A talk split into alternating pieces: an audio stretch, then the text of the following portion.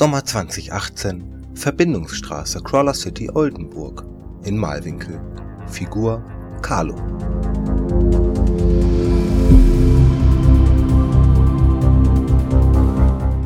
Carlo war angepisst. Die ganze Nacht hatte der einsame Wanderer pitschnass in einer kalten Ruine verbracht, welche von dem anhaltenden Regen ganz durchnässt und klamm war. Eingerollt in einer muffigen Decke hatte er immer wieder dem Tropfen des Regens und den anderen Waldgeräuschen gelauscht.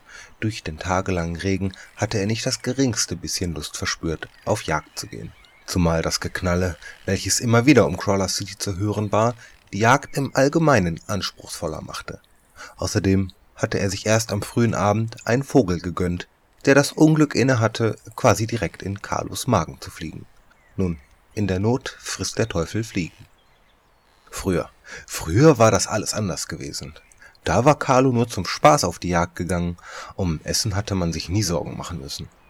Aber Carlo war nach wie vor ein geübter Jäger und die Katastrophe hatte ihn wieder schmal werden lassen, richtig gehend gestählt. Während andere verhungerten, an der Seuche starben, Menschen mit übler Moral in die Finger oder den ganz Verrückten in die Pfanne gerieten, während all dieser schlimmen Schicksale ließ Carlo es sich halbwegs gut gehen. Natürlich musste man aufpassen in der Gegenwart der Siedler, nicht jeder sah ihn gerne, aber um Crawler City herum fühlte er sich eigentlich sehr wohl. Manche mochten ihn sogar sehr gerne. Natürlich war er als Schnorrer verschrien, aber immer wieder fiel was ab für ihn, und aus genau diesem Grund war der Einzelgänger auf dem Weg nach Crawler City. Günnis Essen konnte man förmlich auf hunderte Kilometer riechen, und oft genug hatte der ältere Koch Carlo etwas Essen abgegeben, wenn das mal kein Grund war, in die Siedlung zu spazieren. Die Straße, welche sich in einer völlig geraden Linie auf die Siedlung zu durch den Wald fraß, war gerade eben noch völlig leer gewesen, aber Carlo konnte in einiger Entfernung diese Höllenmaschine der Siedler auf die Straße, auf ihn zu, einbiegen sehen. Carlo verstrich sich sofort in das Unterholz am Straßenrand und schlich leise weiter auf die Siedlung zu, ohne auch nur ein einziges Geräusch zu verursachen. Er hielt nur inne, als der gigantische Postroller ohrenbetäubend an ihm vorbeiknatterte. Tief geduckt schlich Carlo Meter um Meter an die Siedlung heran, jegliche Geräusche von anderer Beute ignorierend. Die konnte man immer noch jagen, wenn sich das ja im Vergleich viel einfachere Jagen in Günis Küche nicht auszahlen sollte.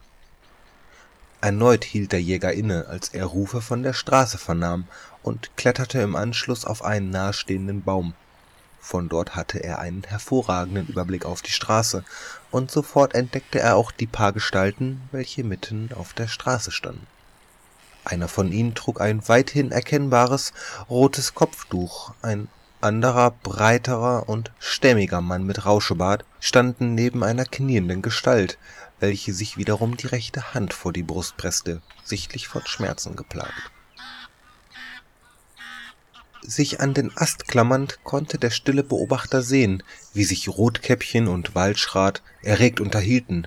Immer wieder deutete der Pirat mit dem Kopftuch auf den Handhaltemann, während er dem Rauschebart Rassismus vorwarf. Carlo bekam nicht sonderlich viel von der Unterhaltung mit, aber scheinbar war der Handhaltemann für Diebstahl bestraft worden, was den Jäger nur mit der Nase rümpfen ließ. Hätte man ihn bestohlen, er hätte den Dieb nicht so leicht davonkommen lassen. Ein Schlag auf die Pfoten tat zwar sehr weh und konnte in der Wildnis schon mal zum Tode führen. Ein Garant für ein Ableben war eine gebrochene Hand aber nicht. Ein Schicksal, welches nach Carlos Meinung einem Futterräuber durchaus gut zu Gesicht stand, wo er so darüber sinnierte.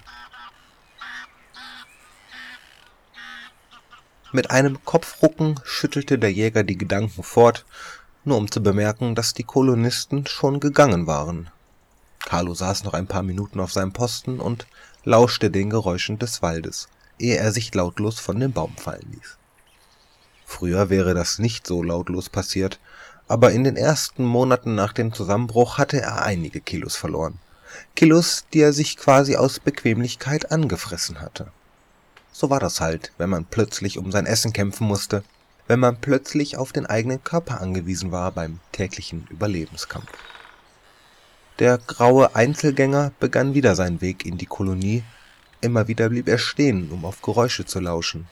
Das Getier im Wald interessierte ihn im Moment herzlichst wenig, vielmehr achtete er auf Geräusche von Menschen. Je näher er der Siedlung kam, desto eher traf er auf Menschen, logisch, aber ganz traute er den Kolonisten nicht. Weiter draußen war eine kleinere Siedlung von streng riechenden Kolonisten, die er weitestgehend mied. Was er dort einmal gesehen hatte, ließ ihm immer wieder einen Schauer über den Rücken jagen. Wie sie einfach einen anderen Jäger wie ihn gefangen und zerteilt hatten, um die Überreste dann in einen Topf zu werfen. Nun, die Endzeit bringt die widerlichsten Kreaturen hervor. Zum Glück roch man die Schlechter hunderte Meilen gegen den Wind, so dass man ihnen gut aus dem Weg gehen konnte.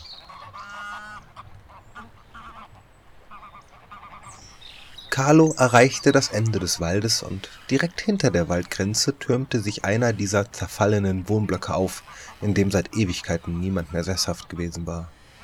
Carlo hatte in diesem Grab für Erinnerungen genächtigt, ehe er die Siedler auf der anderen Seite in dem gegenüberliegenden Block bemerkt hatte. Nichts war zu hören, und so lief er geduckt und eng an der Wand an dem hohen Betonklotz entlang, bis er um die Ecke auf den großen Exerzierplatz blicken konnte. Er mochte so offenes Gelände nicht wirklich. Jeder konnte einen sehen, alles Mögliche konnte einen attackieren.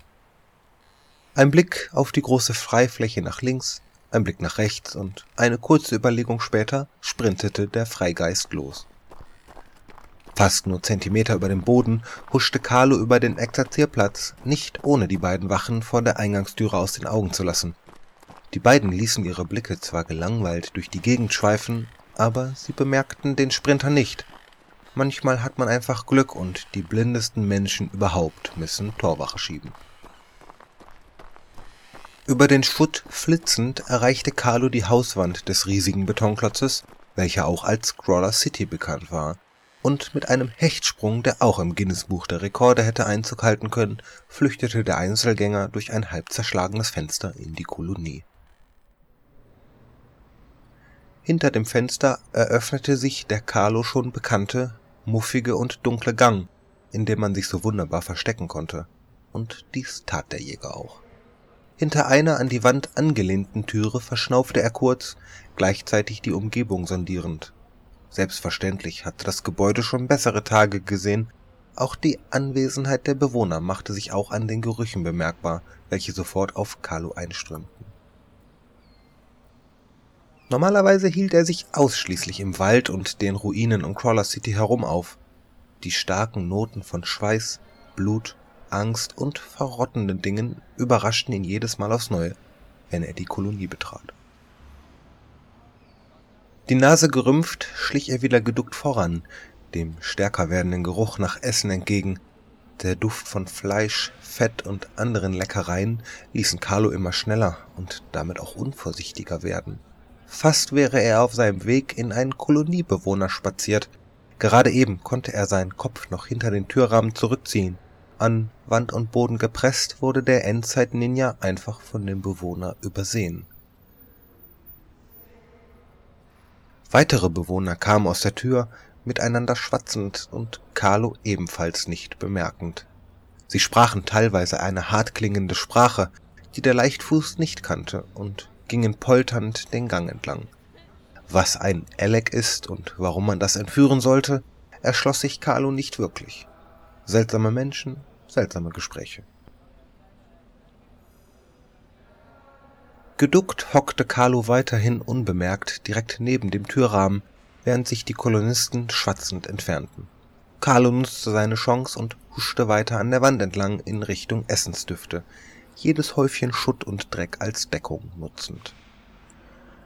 Unbehelligt erreichte er Günis Königreich, die Küche, und schlüpfte leise in eben jene. Sofort brandeten ihm förmlich allerlei Gerüche entgegen, altes Fett, Specklappen, merkwürdige Gewürze, die er schon mal im Wald gerochen hatte, ein wildes Potpourri an Düften, die Carlo zum Sabbern brachten.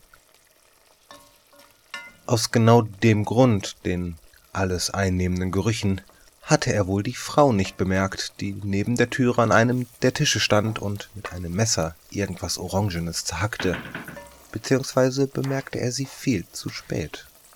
Sie hatte ihn nämlich sehr wohl wahrgenommen, als er in die Küche spaziert war, und bevor er reagieren konnte, hob sie ihn dreisterweise einfach vom Boden auf. Er wehrte sich kurz nach Kräften, bis sie begann, ihn hinter den Ohren zu kraulen. Das hatte schon ewig keiner mehr gemacht. Ohne es beeinflussen zu können, begann der Kater tief brummend zu schnurren und ließ sich von der Frau durch die Küche tragen. Dabei entspannte er sich immer mehr. Wer ihn so kraulte, konnte ihm schlecht was Böses wollen. Nachdem er sich ein paar Minuten hatte streicheln lassen, die Frau ihn irrtümlich als niedliche Katze betitelte und er sie ordnungsgemäß als sein Eigentum markiert hatte, wurde er von ihr auf den Tisch in der Mitte der Küche gesetzt.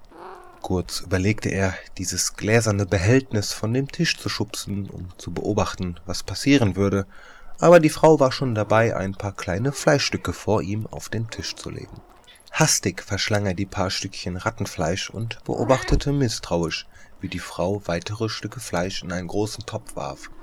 Im Anschluss wurde er wieder hochgehoben und nach einem kurzen Transport durch die Küche wurde er vor einer Schale mit matschigen Haferflocken abgesetzt. In der Schale landeten ebenfalls noch platschend ein paar Stückchen Fleisch.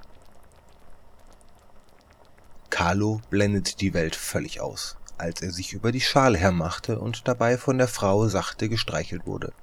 Natürlich nahm er wahr, dass draußen irgendjemand herumschrie, aber was kümmerte es ihn, wenn vor ihm Futter stand und das verfilzte Fell mal wieder ordentlich gekrabbelt wurde? Erneut müsste Carlo einen Guinness-Weltrekord aufgestellt haben, so schnell wie die Schale restlos geleert wurde, und leise schnurrend strich er noch der Frau, welche wieder irgendwas am Hacken war, um die Beine. Sein Eigentum musste penibel markiert werden. Zufrieden stolzierte Carlo aus der Küche, sein neues Heim inspizierend. Wenn man so gekrault und verköstigt wurde, wäre es hirnrissig, nicht hier zu verweilen. Natürlich musste man erst observieren, ob hier nicht auch Artgenossen im Kochtopf landeten, aber die Frau hatte ein Krabbeln auf Lager, welches nur Katzenfreunde drauf hatten. Neugierig strich der Kater durch die Gänge, sich nach wie vor aus direktem Blickfeld anderer Menschen haltend. Nur einmal trat er an einen Menschen heran, welcher schnarchend und scharf nach Alkohol riechend in einem Raum am Rand herumlag. Die Spürnase konnte nichts Interessantes entdecken und wunderte sich nur, warum der Mensch die eigene Hose mit Urin markiert hatte, roch sie doch eh schon nach ihm.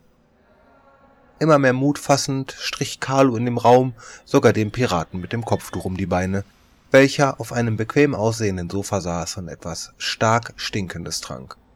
Beim Schnuppern zog der Geruch dieses Getränks scharf und beißend in Carlos Nase. Der Pirat mit dem Kopftuch ließ sich sogar dazu herab, eine Pranke auf Carlos Kopf zu legen und diesen dann mit gekonnter Hand zu krabbeln. Carlo war angekommen. Schnurrend saß er eine Weile bei dem Rotkäppchen, auch wurde jener ordentlich als Carlos Eigentum markiert. Im Anschluss verzog sich Carlo wieder in die Küche zu der Frau. Vielleicht konnte man ja noch Essbares auftreiben. Während die Frau weiter Menschendinge tat, untersuchte Carlo zufrieden und entspannt die Küche, brachte heroisch eine Wollmaus zur Strecke und dehnte sich dann einmal auf voller Länge, ehe er auf das Fensterbrett sprang und die mittlerweile herausgekommene Sonne genoss. Ein Blick nach hinten verriet ihm, dass die Frau sich größtenteils mit dem Topf beschäftigte, und beruhigt rollte er sich auf der Fensterbank sonnend ein und döste vor sich hin. Wenig später wurden Carlos Träume von gefangenen Mäusen und haufenweise Dosen Katzenfutter jäh von weiterem Geschrei unterbrochen. Und müde blinzelnd stellte er fest, dass Frau und Topf verschwunden waren. Gähnend richtete er sich auf und streckte sich buckelnd, ehe er sich neugierig von der Fensterbank auf den plattgetretenen Erdboden hinter dem Haus fallen ließ. Mit erhobenem Schwanz trippelte der Kater an der Hauswand entlang Richtung Straße, und hinter der Ecke konnte er den Grund für das Geschrei entdecken. Auf der Straße befand sich eine provisorische Straßensperre der Kolonisten, hinter der drei Menschen standen. Vor der Sperre stand sein Pirat. Carlo trippelte weiter mit schwerem Magen zu der Straßensperre und setzte sich stumpf neben einem der Menschen an der Straßensperre zwischen die Holzbretter, neugierig alles beobachtend. Sein Blick lag wohlwollend auf dem Kopftuchmenschen, der vor der Sperre stand und sich ein Wortwechsel mit den anderen lieferte. Das Geschrei störte den Kater nur minimal. Langsam begann er sorgfältig, erst die rechte und dann die linke Pfote zu putzen, scheinbar völlig unbemerkt von den Umstehenden. Die Menschen zielten mit ihren Knallstöcken aufeinander, wie üblich, und der neben Carlo schrie, Leg die Waffe weg, alles gut, bleib ruhig, komm runter, Mann, was ihm einen missbilligenden Blick des Katers einbrachte, welcher für das Zeichen der Geringschätzung extra seine Fellhygiene unterbrach. Rotkäppchen schrie seinerseits herum und zeigte einem der anderen seine mittlere Kralle, warum auch immer. Das wiederum schien einem der Menschen bei der Sperre nicht zu gefallen. Dieser lief beobachtet von Carlo zu dem Piraten. Diesem schien das wiederum nicht zu gefallen, rammte er dem Beleidigten doch seinen Knallstock in den Bauch und behauptete dreist schreiend, dass das hier draußen seine Welt wäre, die Kolonie nur die Welt der anderen, drinnen wären die anderen die Stecher, draußen er der Ficker. Hätte Carlo schnaufen können, hätte er es lautstark getan. Was beanspruchte der Pirat einfach Carlos Welt für sich? Pikiert widmete sich der Kater wieder seiner rechten Pfote, beobachtete jedoch genau, wie der Kopftuchmann, von anderen als Tex angesprochen, den anderen Mann weiter mit dem Knallstock bedrohte und ihm immer wieder in den Bauch piekte damit. Der Mann kam förmlich nicht weg von dem Knallstock. Tex drückte das Teil immer hinterher, wenn der Mann sich wegbewegen wollte. Tex brüllte dem Mann ein, bewegst du dich noch ein Stück, fängst du dir eine Kugel ein, du Fickfehler. Du bist viel zu fett, um rechtzeitig wegzukommen. Was von den anderen an der Straßensperre mit Gemurmel und erhobenen Knallstöcken quittiert wurde. Während Carlo sich weiter ausgiebig putzte und im Anschluss genüsslich auf dem Boden zusammenrollte, kam wieder Bewegung in diese festgefahrene Situation. Tex grabbelte mit seiner Linken in einer Tasche herum, während er mit der rechten weiter den Knallstock auf den Menschen vor ihn richtete und zog dann einen Tannenzapfen hervor. Genauso ein Ding, mit dem Carlo immer Fangen übte und spielte, nur in grün. Den Knallstock gesenkt, zog Tex einen Splint aus dem grünen Tannenzapfen und hielt jenen hoch. Na, seid ihr Wichser bereit zu sterben? Ich hab nix mehr zu verlieren. Wie sieht's mit euch aus? Den Tannenzapfen fanden die anderen genauso spannend wie Carlo, welcher sich wieder aufrichtete und durchstreckte, den neugierigen Blick immer auf den Piraten mit der Granate in der Hand. Zu Carlos Rechten traten dann immer mehr Menschen dazu, welche alle riefen, Tex solle einfach gehen und die verschissene Granate weglegen, alles wäre okay.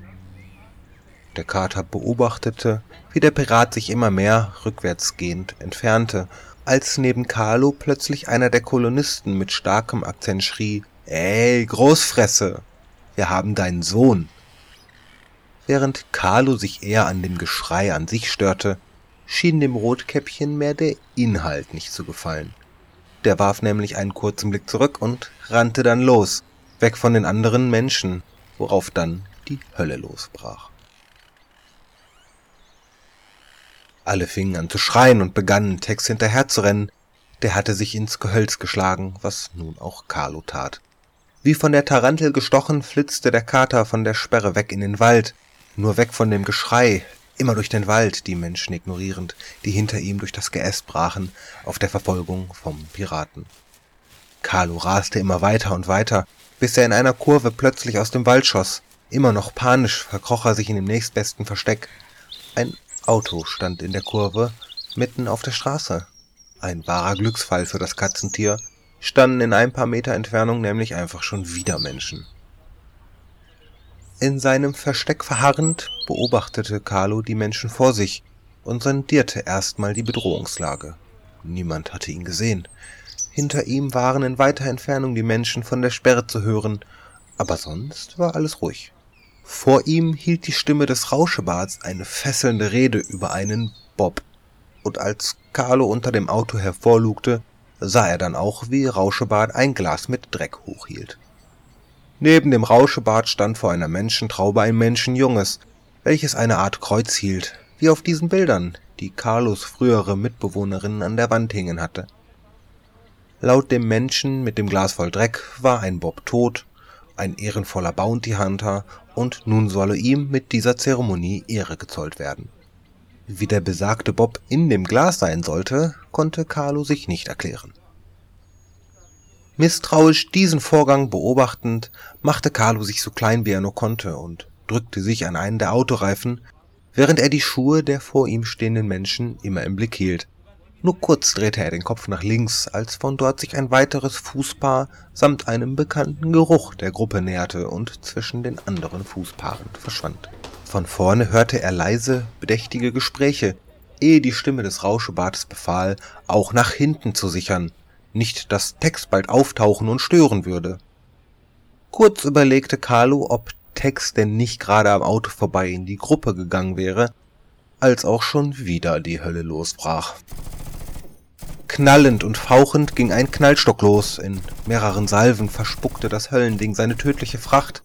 Fauchend kauerte Carlo sich auf den Boden, den Schwanz so buschig aufgestellt, wie es ihm möglich war.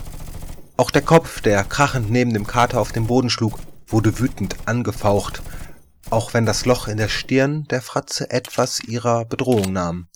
So still herumliegend war der leblose Kopf dann gleich viel weniger bedrohlich. Auf der anderen Seite des Autos landete der nächste Körper, und auch jener, der Rauschebart, wurde umgehend angefaucht, als dieser sich neben dem Auto in Deckung warf. Carlo betrachtete kurz die Farbe auf der Haut des Rauschebartes. Dessen Fell hatte eine sehr merkwürdige Farbe, Viele schwarze Linien bildeten eigenartige Muster.